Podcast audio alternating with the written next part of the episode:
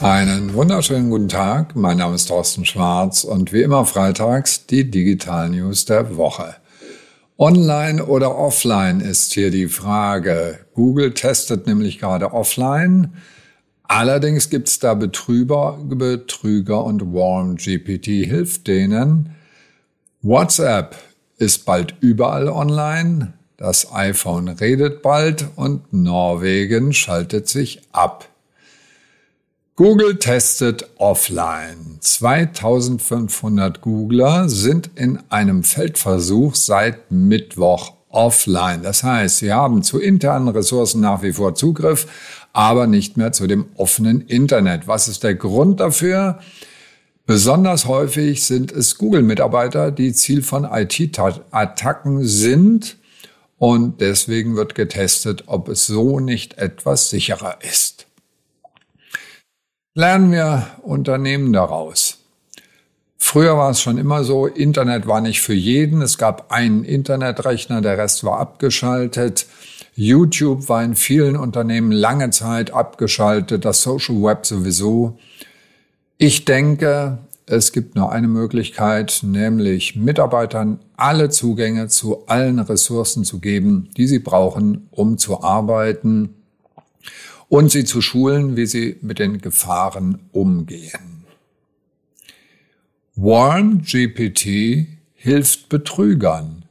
Genau das ist das Problem. Nämlich im offenen Internet gibt es Phishing-E-Mails und jetzt gibt es KI und das in Kombination kann gefährlich werden. Ex-Black Hat Hacker Daniel Kelly hat das offene Sprachmodell GPT-J, das also parallel mit drei veröffentlicht worden ist, als offenes System trainiert, hat jetzt einen Textgenerator ins Netz gestellt, der Phishing-Mails erlaubt.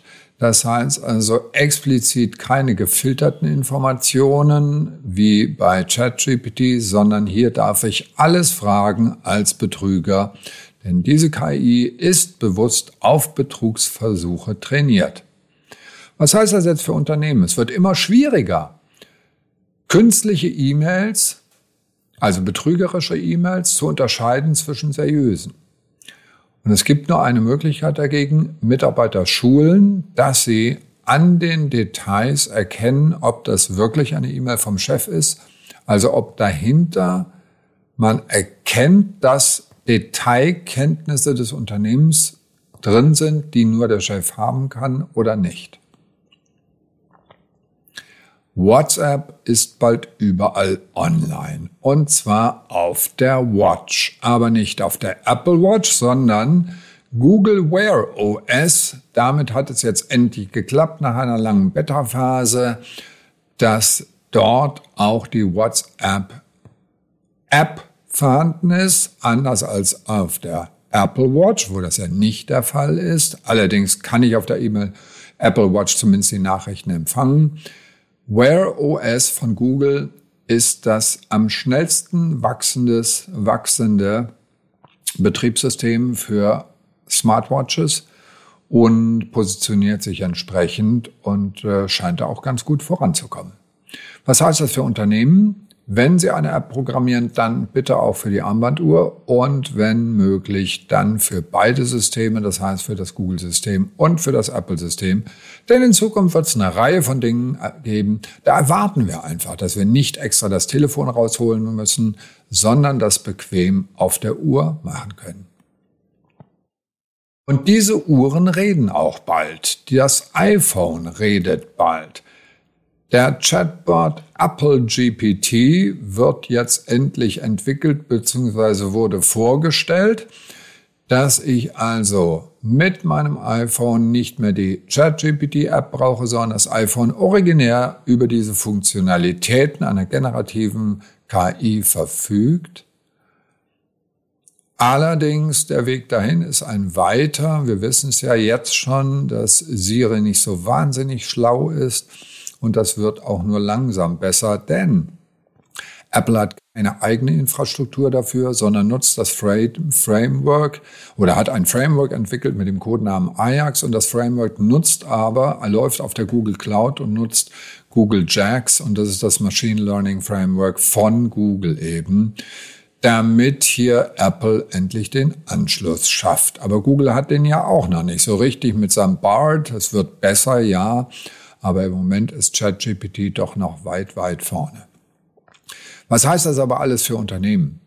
Egal, mit was die Kunden hinter ihre Informationen abrufen und mit welchem Large Language Model darauf zurückgegriffen wird, Sie als Unternehmen sollten systematisch jetzt schon beginnen, die Large Language Models mit Informationen aus und über Ihr Unternehmen zu füttern und diese Informationen gut äh, verfügbar, suchmaschinenoptimiert bereitstellen, die häufigsten Fragen rund um Ihre Produkte. Norwegen ist offline.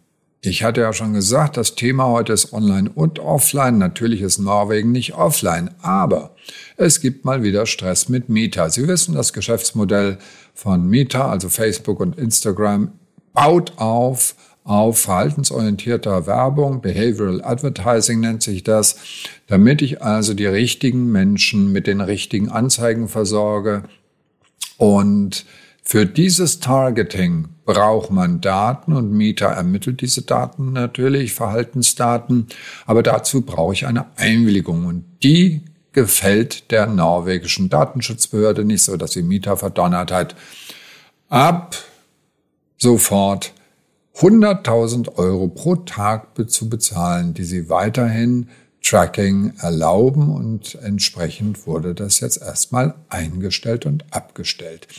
Was heißt das für Unternehmen? Egal, was sie tun, sie dürfen alles tun. Aber fragen Sie Ihre Nutzer mit einer klaren Einwilligung, einer dokumentierten, nachweisbaren Einwilligung, dass Sie das auch dürfen. Und die Nutzer müssen wissen, was alles geschieht. Und wie gesagt, wenn Sie nett fragen, dann bekommen Sie die Einwilligung meistens auch. Das waren sie schon wieder unsere Digital News der Woche. Alle Details sowie die kompletten Artikel zum Anklicken wie immer per E-Mail auf tschwarz.de. Schönes Wochenende, bleiben Sie gesund.